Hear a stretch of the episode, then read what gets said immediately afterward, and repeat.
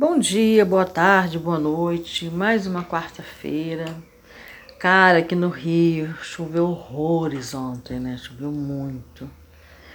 Mas vamos lá para o nosso quinto capítulo do livro Reforma Íntima, Sem Martírio, Psicografia de Vanderlei Soares de Oliveira, pelo Espírito Irmãncia do Fou, da editora do Fou, Educando Corações, da série Harmonia Interior. É, então, nós vamos agora já para o capítulo 5, né? Estou intercalando com Obreiros da Vida Eterna. E é isso. vamos à leitura. Então, sem mais delongas, vamos à nossa leitura. O título, né, dado por Irmã C, é Sábia Providência. A introdução aí, né, o, o capítulo introito do tirado do Evangelho segundo o Espiritismo, item 11. Para nos melhorarmos, outorgou-nos Deus precisamente o de que necessitamos e nos basta.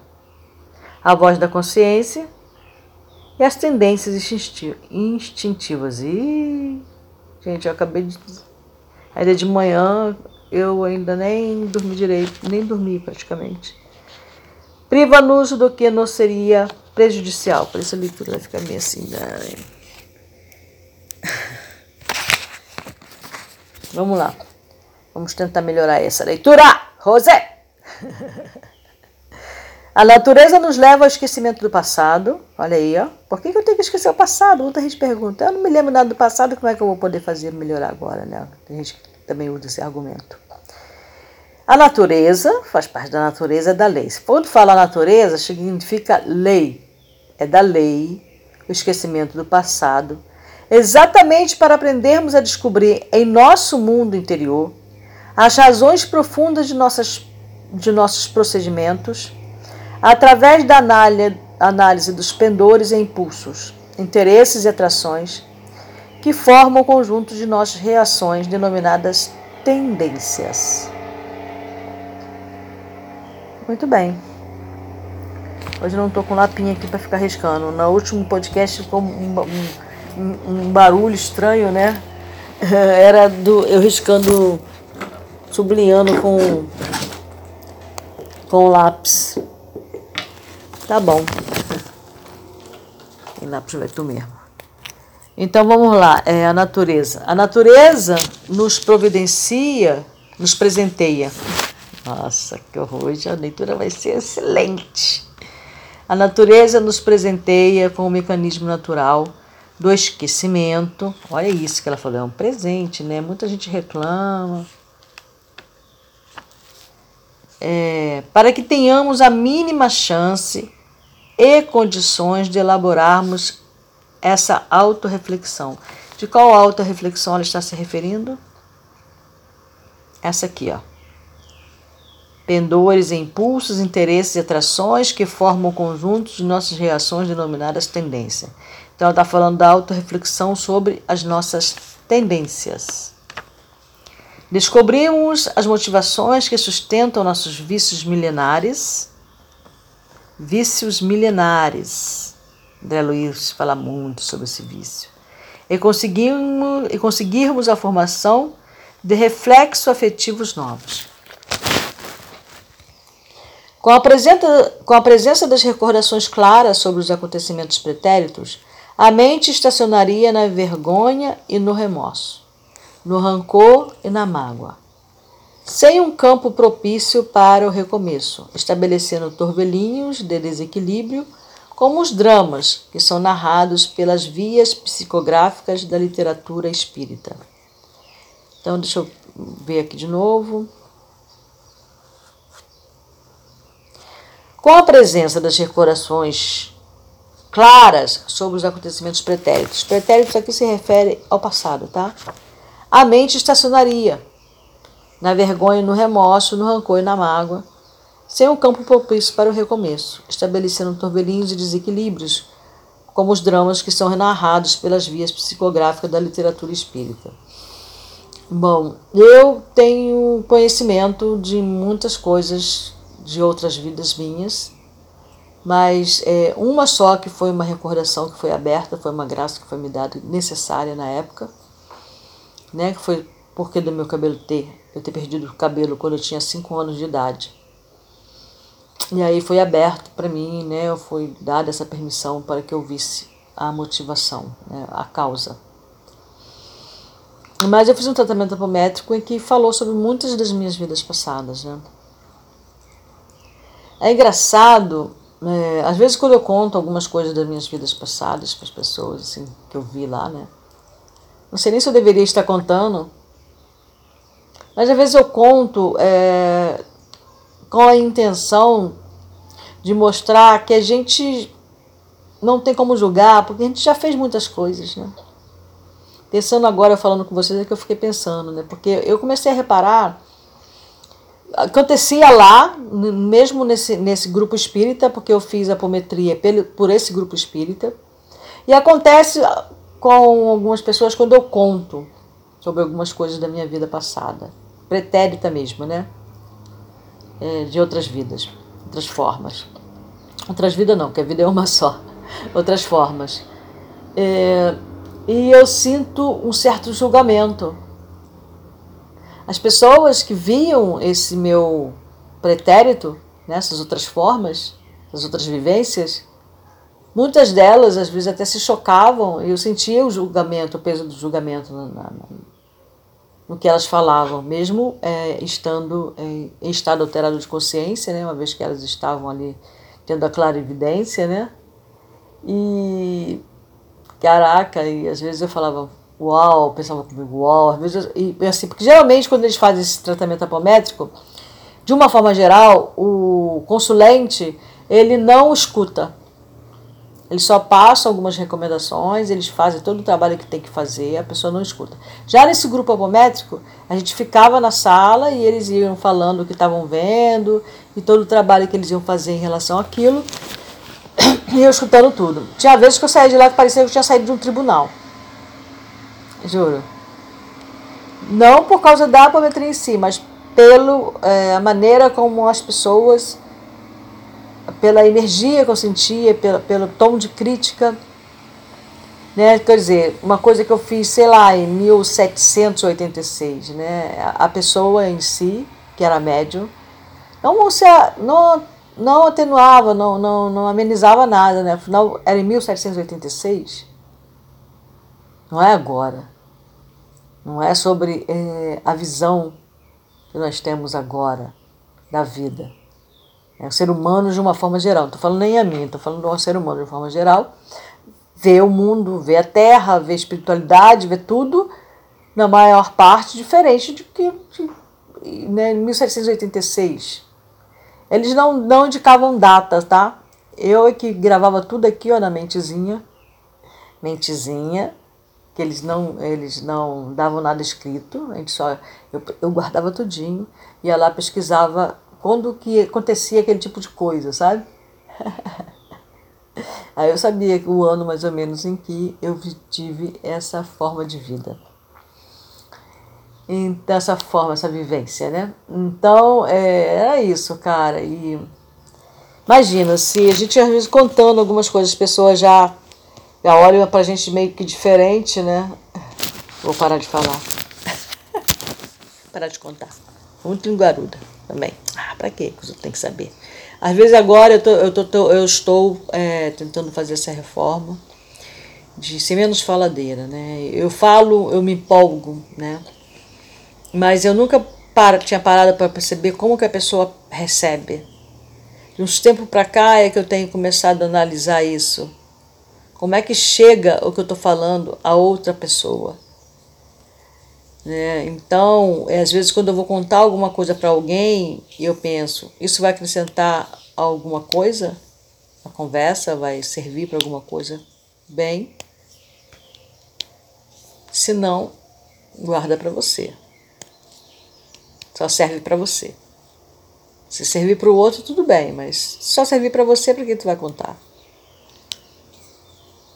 Entendeu?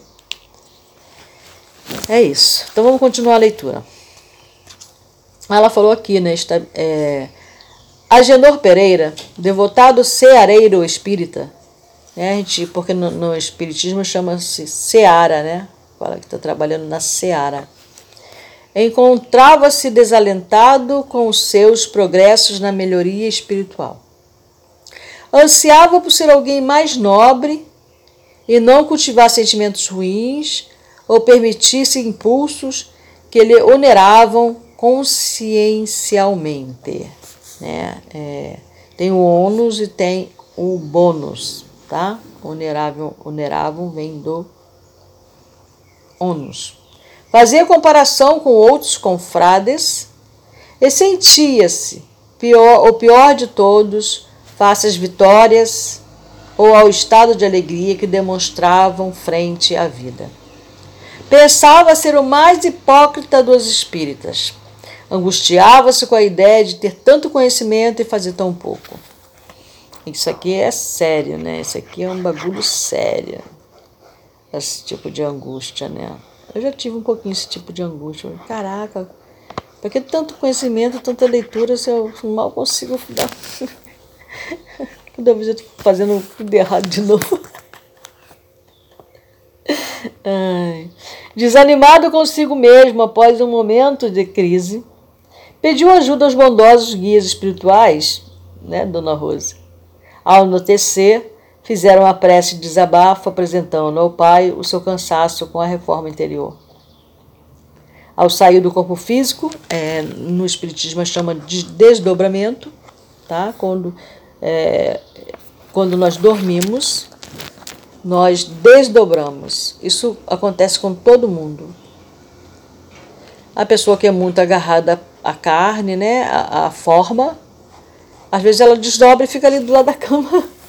Mas, pô, então dorme junto, meu. Desdobrar vai ficar do lado da cama, né? E outras vezes não consegue desdobrar por outros motivos mil, né? Aí mas na maior parte do tempo nós desdobramos, tá bom? Para quê? Ah, a gente vai. Onde, onde está o seu coração, aí estará seu tesouro. Pensa. Foi levado por seu, entre aspas, amigo familiar, a uma caverna escura e fétida, na qual arrastavam-se diversos sofredores no lamaçal psíquico do vício. Agenor teve um súbito desfalecimento e foi então, por sua vez, conduzida ao Hospital Esperança. O Hospital Esperança é onde esse grupo né, é ligado à Irmã Cedo For, tem outros, né, psicografam através de, de Vanderlei Oliveira. E eles no astral têm esse Hospital Esperança. Esse mesmo hospital tem também aqui no plano físico com outro nome. Tá bom? Após recuperar-se, foi-lhe dada a oportunidade de consultar uma resumida ficha que dava nota sobre suas vivências reencarnatórias, o que passou a ler nos seguintes termos. Agenor Pereira, agora reencarnado, peregrinou nas últimas seis existências, seis, seis formas, né, existência necessariamente, né? seis vivências por lamentáveis falências no terreno do sexo e da infidelidade afetiva. Somando-se o tempo entre encarnações e desencarnações, esse período já conta 600 anos de viciação. Isso aqui é muito importante o que ela está mostrando, gente. Preste atenção nisso. 600 anos contados na maneira terrestre. 600 anos de viciação no terreno do sexo. Desvarios e desenlaces prematuros. Desvarios e desenlaces prematuros. Desenlaces prematuros, suicida inconsciente. Beleza? Para quem já leu Nosso Lar, né, eu tenho o podcast Nosso Lar, só lá escutar, que você vai saber o que é um suicida inconsciente. Foi retirado da caverna das viciações e amparado por equipes socorristas no Hospital Esperança. Sua tendência prejudicou mulheres honradas, corrompeu autoridades para aprisionar maridos traídos, deixou crianças abandonadas em, raz em razão da destruição de suas famílias. Sua insanidade provocou ódio e repulsa, crimes e infelicidade. É porque o viciado ele é insano, né? ele está temporariamente insano. Face aos elos que os unem nos tempos. Eurípedes Barçanufo, que foi quem criou o Hospital Esperança no Astral, avalizou-lhe o regresso ao corpo físico com a condição de ser a última existência com certas concessões para o crescimento em clima provacional e educativo. Então ele teve mais uma chance. Sua grande meta existencial, né, que a gente não tem missão, a gente tem meta, nessa última chance, será vencer sua tendência, suas tendências aventureiras e imaturas. Conhecerá a doutrina espírita, receberá uma companheira confidente e terá as regalias de um lar em paz. Ah, que lindo! Sua única essencial vitória será o controle de, de suas impulsões maléficas a fim de que seja em posteriores existência recambiado ao proscênio dos crimes cometidos na reedificação das almas que prejudicou.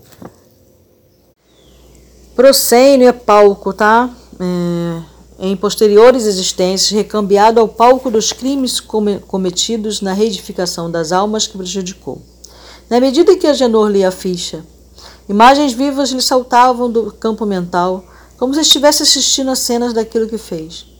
Terminada a leitura, o imenso sentimento de paz invadiu a alma e pôde perceber com clareza que seu anseio de reforma, inspirado em modelos de perfeição espírita, né, modelos de perfeição espírita está entre aspas, na verdade estava lhe prejudicando o esforço.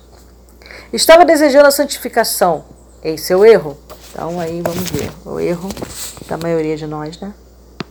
desejando a santificação. Regressaria ao corpo mais feliz consigo, embora não fosse desistir de ser alguém melhor, retiraria contra si o mesmo hábito enfermiço das cobranças injustificáveis e ferrenhas que lhe conduziam ao desânimo e desolação. Pararia com as comparações, isso aqui é horrível, né? Comparação é a pior coisa que você pode fazer em qualquer coisa. Não existe comparação. Porque apesar de sermos um, sermos todos iguais perante Deus por ser filho dele, mas nós somos indivíduos, indivíduos, individualidades.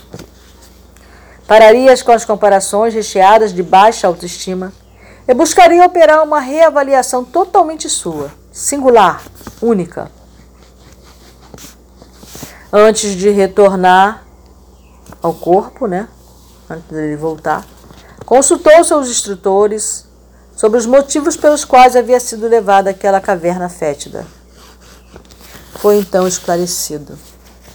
Agenor, você foi retirado daquele lugar antes do retorno ao corpo, depois de mais de 40 anos de dor. Aí se encontra também a maioria das pessoas a quem prejudicou presas pelo ódio e más recordações do passado. Certamente, eles dariam tudo para terem um cérebro a fim de esquecerem o que lhes sucedeu, por um minuto que seja. Diante disso, Agenor ruborizou-se e regressou imediatamente ao corpo. Pensava no quanto a misericórdia o havia beneficiado logo a ele, que se fazia o pivô de um processo de atrocidades. Ao despertar na vida corporal, trazia na alma um novo alento. Não guardava lembranças precisas, mas sabia-se muito amparado. Valorizava agora seu esforço e desejava abandonar de vez os estereótipos, fazendo o melhor de si. É, estereótipos são modelos, né? Amava com mais louvor o lar. Guardava na alma a impressão de que uma missão, entre aspas, o aguardava para o futuro e concentraria esforço em manter-se íntegro nos seus ideais. Suas sensações e sentimentos são sintetizados na fala sábia do codificador. Pouco lhe importa saber o que foi antes. Se se vê punido, é que praticou mal. Suas atuais tendências, mas indicam o que lhe resta a corrigir em si próprio. E é nisso que deve concentrar-se toda a sua atenção, porquanto daquilo de que se haja corrigido completamente, nenhum traço mais conservará. Que a historieta de Nossa Genor sirva de estímulo a todos nós em transformação. A todos nós em transformação. Transformação não para, né? Você percebeu aí, né? Todos nós em transformação. Se não conseguimos ainda eliminar certos ímpetos inferiores, mas evitamos as atitudes que deles poderiam nascer, guardemos na alma a certeza de que estamos no caminho do crescimento, arando o terreno para uma farta semeadura no futuro. Esperar colher sem plantar é ilusão. Não nos libertaremos dos grilhões do pretérito somente apenas na base de contenção e disciplina. Contudo, esse pode ser um primeiro e muito precioso passo para muitos corações.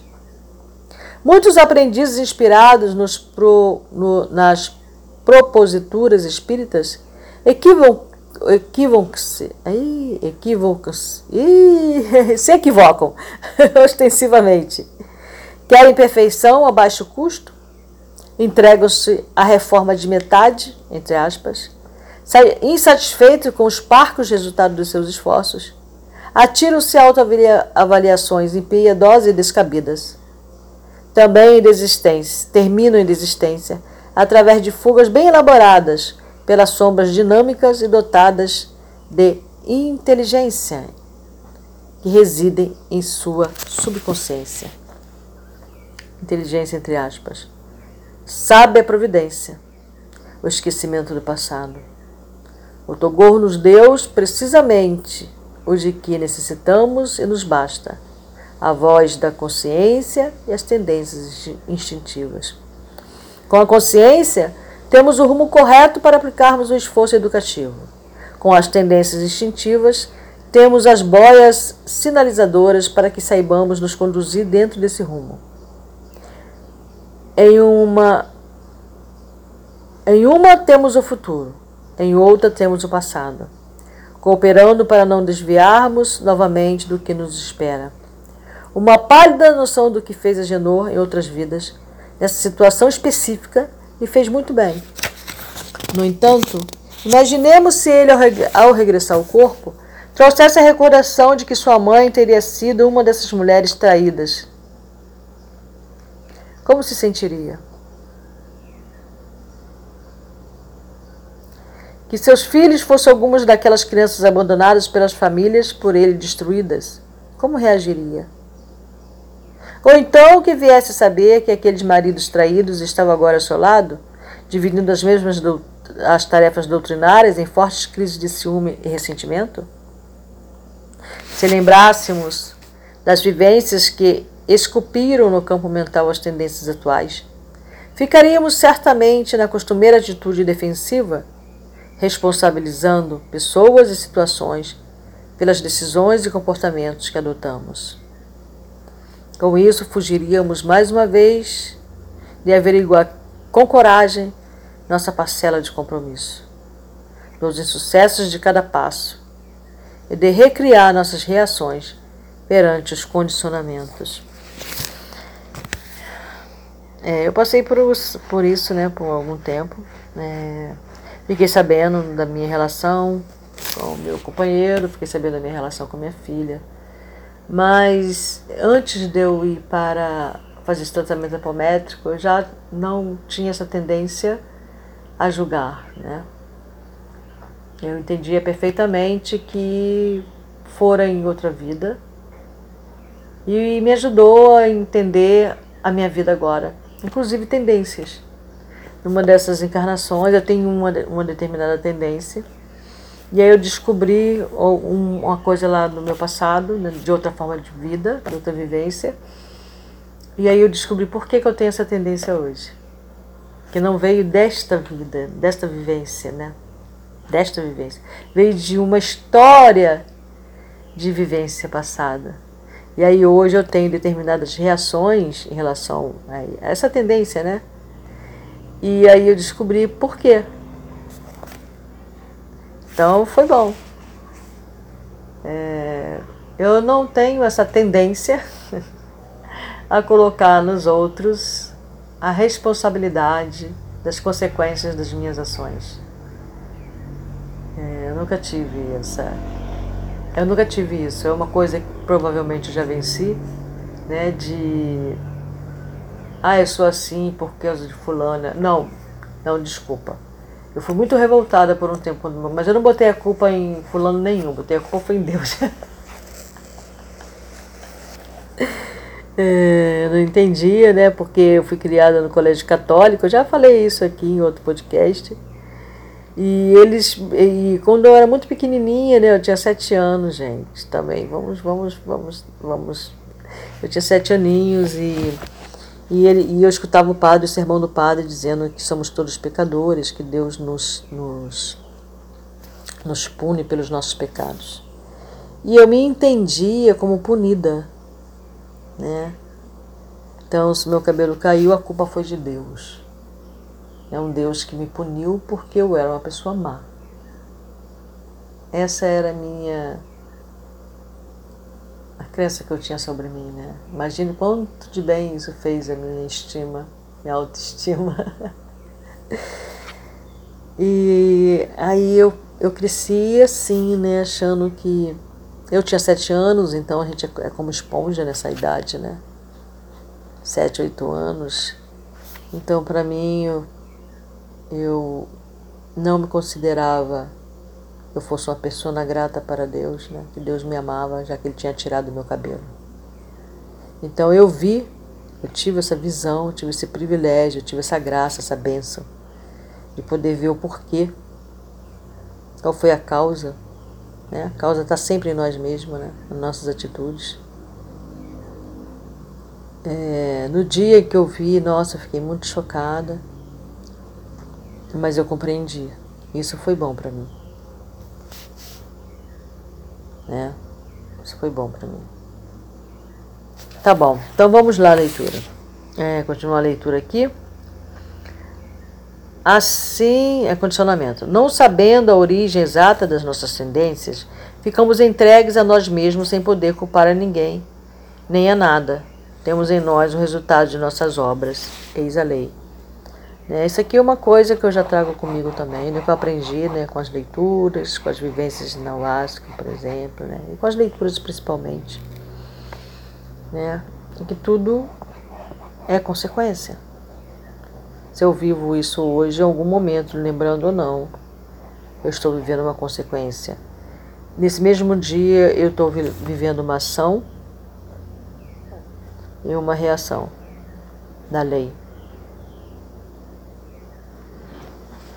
Então, meu dia é isso: é uma ação e uma reação em si só.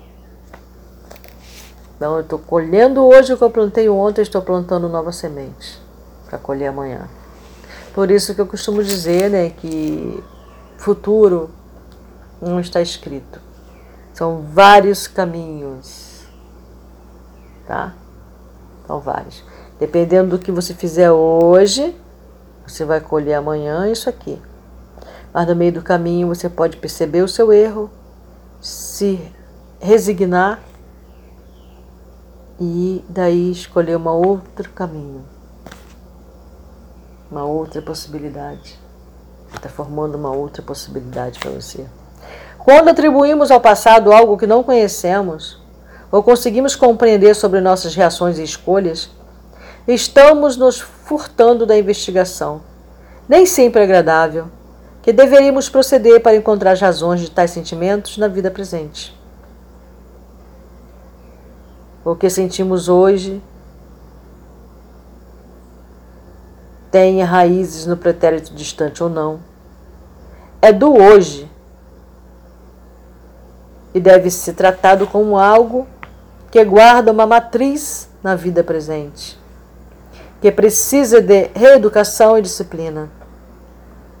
Assim nos pronunciamos porque muitos conhecedores da reencarnação, a pretexto de distanciarem-se da responsabilidade pessoal, emprestam à teoria das vidas passadas uma explicação para certos impulsos da vida presente, desejosos de criar um, um álibi para desonerá-los das consequências de seus atos odiendos. Tá, eu vou explicar que não tem nada de ato odiando ao que eu estou falando, tá?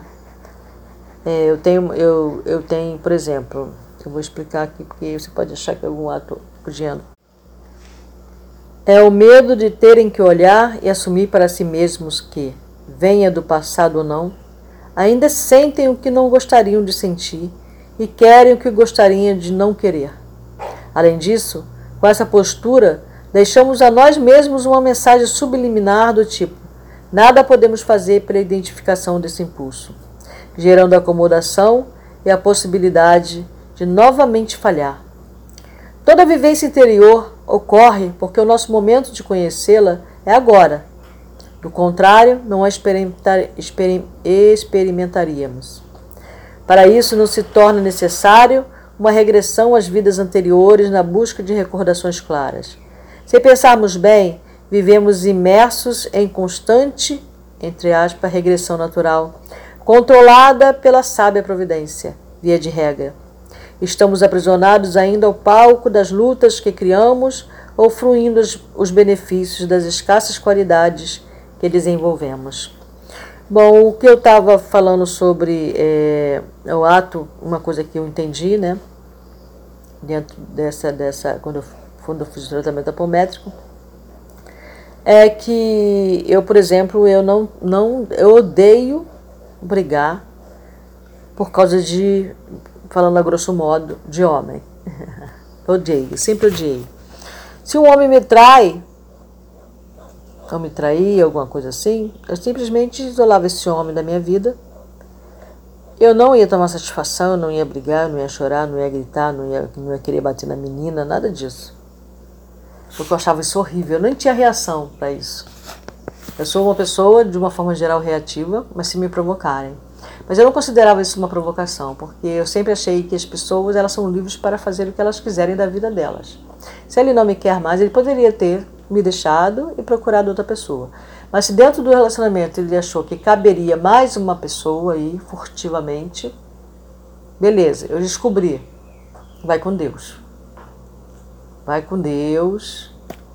Vai com Deus. Se ficar, não vai ter mais o meu amor, não vai ter minha fidelidade, não vai ter nada. Mas não vai nem ficar, né? Porque aquela pessoa, é, eu vou simplesmente isolar aquela pessoa da minha existência, daquele momento daquela vida.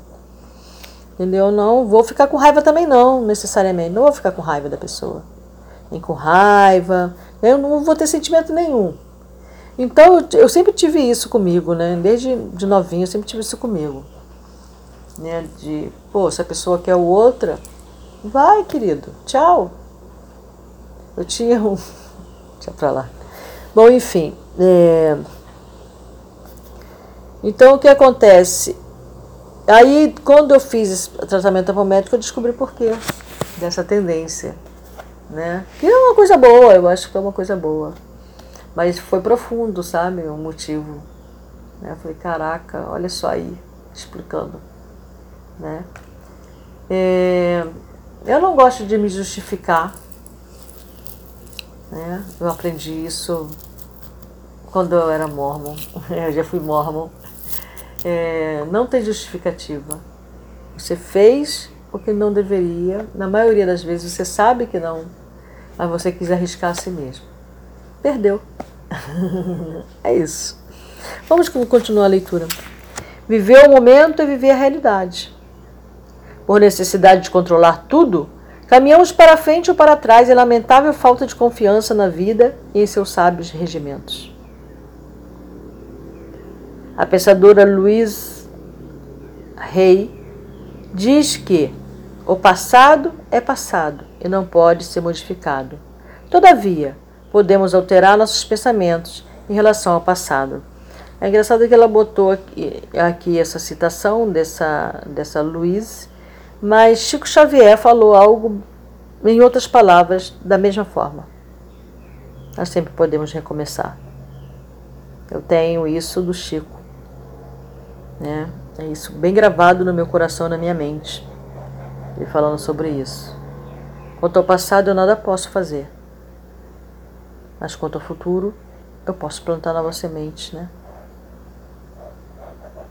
Eu tudo posso. É, eu tenho isso como palavras do Chico. Essa finalidade do esquecimento. Alterar o que sentimos e pensamos, sob a intensa coação dos instintos e tendências que ainda nos inclinam a retroceder e parar no tempo evolutivo. Então é isso, gente. É... Reforma íntima, né? tendências. Não fiquemos com vergonha de ser como somos, né? Porque a gente é aquilo, né? A sociedade ela determinou que isso aqui é certo, isso aqui é errado. E a própria sociedade tem uma hipocrisia imensa, né? Os próprios padres, porque são todos seres humanos, né? Somos todos seres humanos. Fazemos atrocidades mil, né? Então não tem essa de ficar se comparando com outras pessoas. Ah, porque, ah, porque aí você pode cair no campo até da inveja, né? Ah, eu gostaria tanto de ser como aquela pessoa ali. Gente, ela é tão linda, você não sabe. Como é que você sabe? Ah, eu não quero ser que nem aquela pessoa, não. Ela é tão feia, tá? aquela pessoa é má. Como você sabe? Você sabe da vida do outro se você não sabe nem da tua? Você está julgando pela aparência. Aquela pessoa pode estar vestindo uma máscara muito bem acertada ali, uma máscara muito bem construída. De eu sou a boa, eu sou o bom. E se você conseguir tirar aquela máscara, tu vai ver uma coisa muito feia. Às vezes é só uma máscara. Para o alto engano, né? Porque ela está enganando o outro, mas na realidade o engano maior é dela para ela. ela não vai conseguir. Mínimo, o mínimo, é, é mínimo da evolução, né? Eu nessa vida eu não sei, né? É, eu já fui mais dura comigo em relação a isso, né? Como eu falei, eu me acreditava uma pessoa má. Né? Não era, eu ao contrário, eu não me acreditava perfeita. me acreditava má, né? Devido ao fato aí a qual eu expliquei. Não é, é, Não, aí no caso aí tem uma justificativa para eu me achar uma pessoa má, ter uma baixa estima, né? É, por eu acreditar que eu era uma pessoa má, por isso eu perdi meus cabelos. Meus lindos cabelos loiros. é, mas eu, eu, eu cometi uma maldade, sim. não sou, porque eu ainda não sou completa. Eu estou, eu estive é, eu, eu costumo falar isso, eu, eu, conjugo, eu prefiro conjugar o verbo estar. Não concordo com a maneira inglesa de tradução do to be, como ser, ser sinônimo de estar. Para mim, ser é uma completude. Eu sou isso. Então, eu sou, eu me defini. Eu sou um ser indefinível, indefinida. Eu ainda estou em construção de mim mesma né, em reeducação, em reconstrução, entendeu? Tem horas que eu me construo e aí quando eu vejo no meio do caminho ficou tudo torto. Caraca, eu tenho que destruir tudo isso de novo, cara, e voltar. É isso aí. E aí sigo o caminho novamente. Né? Agora evitando, agora mais retinho. É, é isso. Entendeu? Então, ah, nós não somos anjos, não. Não somos seres superiores. Eu, eu, ontem eu estava pensando, né? sobre isso, né? Na Terra, todos os seres viventes na Terra, o ser humano é o mais frágil, né? Mais frágil. Com exceção, acho que das plantas, porque as plantas o ser humano vai lá e destrói rapidamente, né? tranquilamente. Mas nós somos bem frágeis, né? Qualquer vírus é mais forte do que nós, muitas vezes, nos levando a óbito, inclusive. Então, é, a gente se acha, né? Se acha, acha, muito achômetro, né? Para um povo só. Mas nós somos um dos mais frágeis. Nós estamos aqui não em missão ainda. Nós estamos aqui para cumprir uma meta, para alcançarmos um objetivo de melhoria. E um dia a gente vem à Terra como missionários. Um dia. A Terra já reformada, espero. né? Nós vamos voltar à Terra. Um dia nós viremos à Terra como missionários. Um dia nós seremos mentor de alguém, mentora. Um dia. Mas enquanto esse dia não chega, vamos nos reeducando, nos preparando para quando esse chamado chegar. a gente poder dizer: Eis-me aqui, faça-se em mim segundo a sua vontade. Então, é isso que eu deixo em nome de Jesus o Cristo. Louvado seja Deus, para sempre seja louvado. Amém.